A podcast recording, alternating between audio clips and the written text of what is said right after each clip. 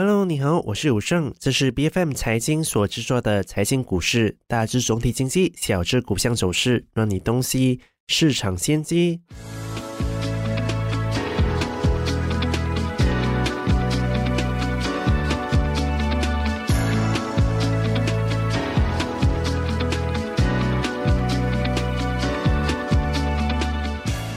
相信有不少的听众朋友都非常关注美国政府昨天公布的最新的通膨数据。那么今年一月，美国的 CPI 是按年上升百分之六点四，虽然这已经是连续第七个月出现放缓了，可是降低的速度好像还是不及市场的预期，比上一个月只是降低了百分之零点一哦。本来大家还预期今年的通膨应该大幅的放缓。而美联储也有希望在年内暂停升息的，但是我们从这一系列的指标来去看，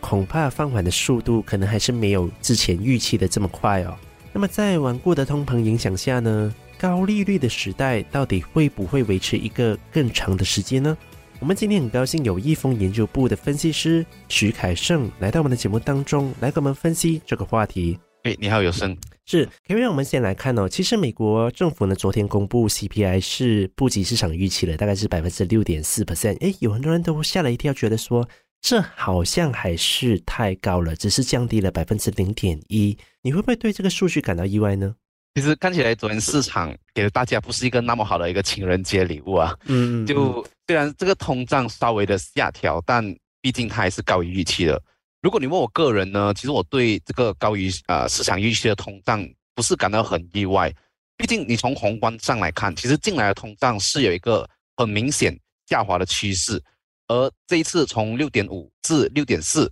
呃，也证明了我的观点。因此上，其实从投资的角度上来看，在这种大环境下，我们值得讨论的地方不在于通胀是否下滑，而是我们应该更关注通胀是否高于预期。像我刚刚我之前所说，为什么我不是感到很意外呢？是因为这一次一月的通胀率改变了对于房市的算法。呃，在这里我就不跟大家叙述这些复杂数学题，都大家只需要明白这一次算法的改变将增加啊房市对于通胀的影响。嗯，因此在现今仍然居高不下的房价，呃，其实我们将更大程度的看到啊房价会影响这一次的通胀率。这就是为什么我之前说，呃，我个人认为一月的通胀率是会高于市场预期的。嗯，其实我们看到现在美国最新的 CPI 还是高于，还是处于一个相当高的一个的水平，但这个高居不下的一个通膨数据，到底会怎么去改变美联储的一个升息的路径？你觉得说我们会不会在接下来几个月？会看到美联储采取一个更高的升息的一个的措施，但可能是二十五个基点嘛，接下来可能会面临五十个基点吗？关于这一次通胀的看法，其实我昨天和我同事也是有一个挺激烈的讨论，而每个人也有不同的观点，这也反映了现在市场对一月通胀的看法。有些人认为会高于预期，有些人会低于预期。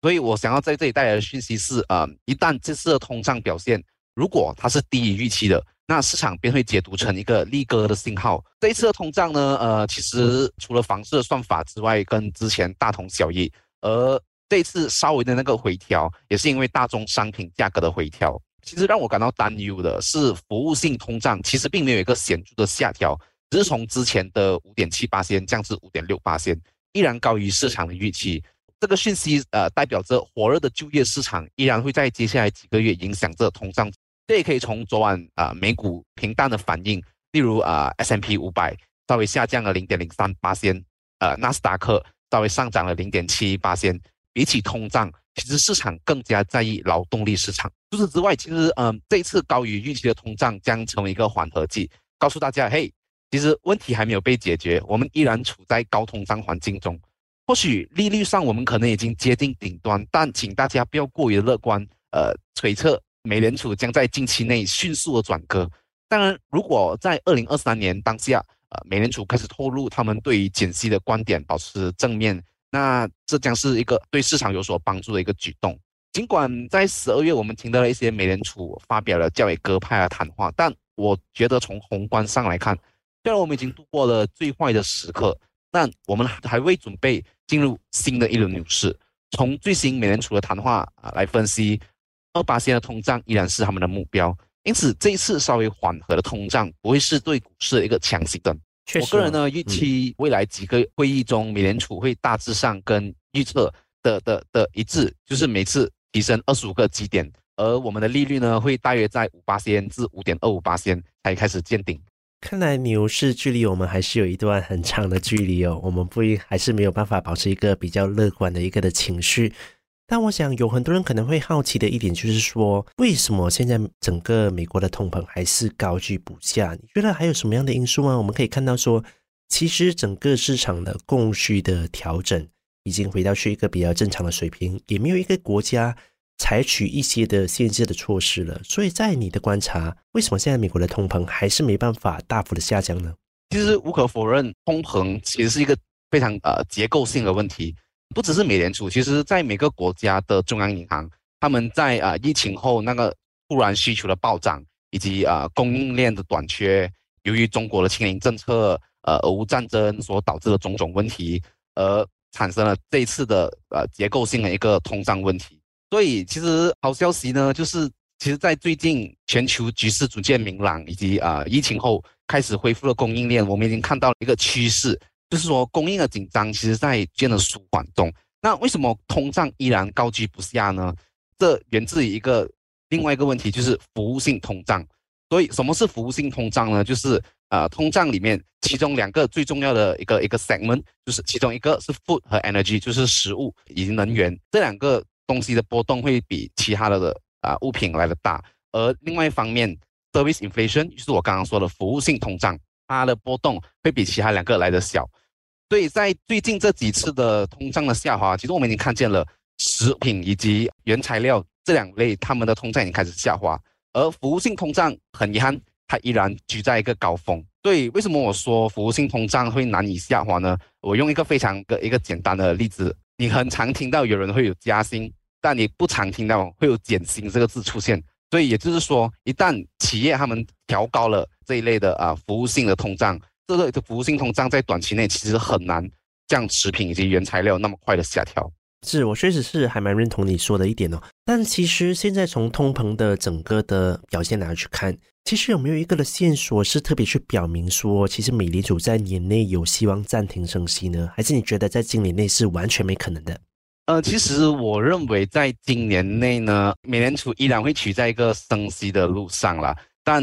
如果你说有没有可能减息呢？我个人保持谨慎了，对于这个看法。因为其实不管你喜欢与否，比起通胀，其实衰退的严重性更将直接反映在接下来美联储的货币政策。嗯，以现今的资讯来看，其实消费者情绪以及呃各公司对未来悲观的预期表现，都显示了衰退即将到来。但是火热的劳动力市场仿佛在告诉我们，市场依旧强劲。嗯，所以我个人认为，美联储将在啊接下来几个会议上保持一个保守态度，就就是说，他们应该会持续他们现金的观点。因此，我判断在近期内货币政策将不会有太大的改变。就像我刚刚所说的，呃，二十五个基点，在每个会议上提升二十五个基点，而大约会在五八仙到五呃五点二五八仙达到一个顶期。都，我相信在更多劳动力市场更决定放缓的趋势出来之前，我们大概率不会看到减息出现的可能性。嗯，所以你是怎么去看待接下来整个美股的走势呢？当然，我们从昨天的整个美股的走势来去看，大家还是会受到一点的影响。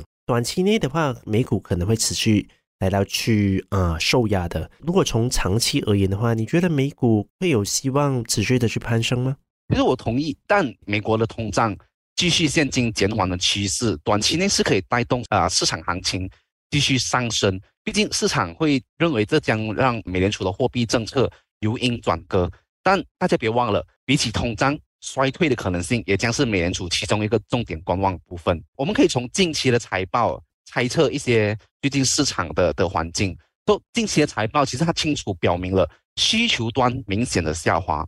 我们可以从一些例如电子车巨头特斯拉。的财报，其实这一次呢，它已经开始连续两个季度，它的电子车供应是大于需求的，这也啊明显的表明了经济敏感性消费品的下滑。而与此同时，其他一些电子产品巨头啊，例如苹果，它也刚试出了近七年最差的财报，而微软的电脑服务也不是很让人满意，更别说其实一些对市场购买力代表一些 proxy 的亚马逊。它的电子网购，其实需求端是有着很明显的下滑。都其实，在衰退来临的大环境下，这部分较为敏感的板块将成为我们预测市场需求走势的先锋。刚刚我说了市场的需求，那接下来我们从生意上的角度来谈谈广告业务的巨头 Meta 以及呃谷歌的成绩，其实也不尽如意。在广告收入上，这次他们出现了一个大概四%的回调。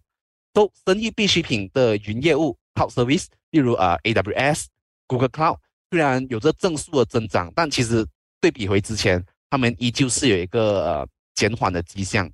所以我说了那么多近期市场的财报，我想要在这里带来一个讯息是：无论是消费者或是企业，其实整体的消费无一幸免的正在一个下降的趋势。这也是一个非常典型的衰退信号，因此我认为在现今的大环境下，呃，下一个季度仍有可能会有一轮呃新的业绩的下调，但大概率对市场呃不会有太严重的影响。可是我从凯盛你的这样的一个的评论，其实我可以看得出，你对于当前的市场的走势还是处于一个比较悲观的一个的态度哦。比如说整个通膨还是高居不下的，然后美联储还有可能会维持一个呃比较鹰派的升息措施。然后很多公司他们的利润好像也可能是不太好的，所以你觉得说，在接下来整个国际市场的走势，到底我们还需要去注意一些什么样的一些的东西呢？有什么样的一些的大环境是投资者需要去特别注意的地方？其实，为什么我是比较保持悲观啊？我会用谨慎来表示我谨慎悲观还是谨慎乐观？其实我个人会偏向谨慎乐观，嗯，是因为其实，在呃刚刚我说了，虽然衰退是。基本上已经是板上钉钉的可能了，而且在需求的下滑下，其实这些东西已经大致上是被市场预测了。所以你可以从一月，虽然财报不不是让人满意，但是市场其实是啊美股是一个有上升的趋势的。这是说明这在软着陆的可能性以及呃美联储较为不那么鹰派的态度下，其实市场环境已经比过去一到两个季度好了很多。毕竟比起之前，现在我们有了更多确定性的因素。刚刚你的问题，我们比起通胀，我们应该看看那什么呢？其实我认为，我们呃应该更关注的是就业市场。一边是消费的大幅放缓，企业盈利受到挤压，说其实是一个衰退信号。而另一边像历史性火爆的就业市场，其实它带给了我们一个投资者非常多的不确定性。那么为什么消费的下滑并没有让就业市场下调呢？其实我个人认为，在疫情后，劳动力市场其实它发生了一个非常显著的变化。而在蓝领阶层或是一些非专业技术员工中，这个迹象更为明显。就这一阶层很很大一部分在疫情间，他们都是第一个被裁员的，而他们很大一部分在被裁后都找开始找到了新的方向，而在现在他们不愿意再做回他们之前的工作。所以这可以从一些一些 indicator，which is 劳动参与率 （labor participation rate） 观察。同时，在每个企业都觉得这一次衰退是一个可控且短暂性的时候。这些企业他们不愿意再把疫情后辛苦招来的员工裁员。那我们今天也是非常感谢凯盛你在我们的节目当中来给我们分析了这么多你对于当前市场的观察哦，谢谢你。好了，谢谢有声。财经股市是 B F M 财经制作的股市分析节目，除了带给你及时的市场动向。也将在每周追踪公司的动态，还有财经议题。如果你喜欢我们的节目，记得要在我们的脸书专业上追踪最新一期的节目，并订阅我们的 YouTube 频道。我是谭有胜，我们下期见。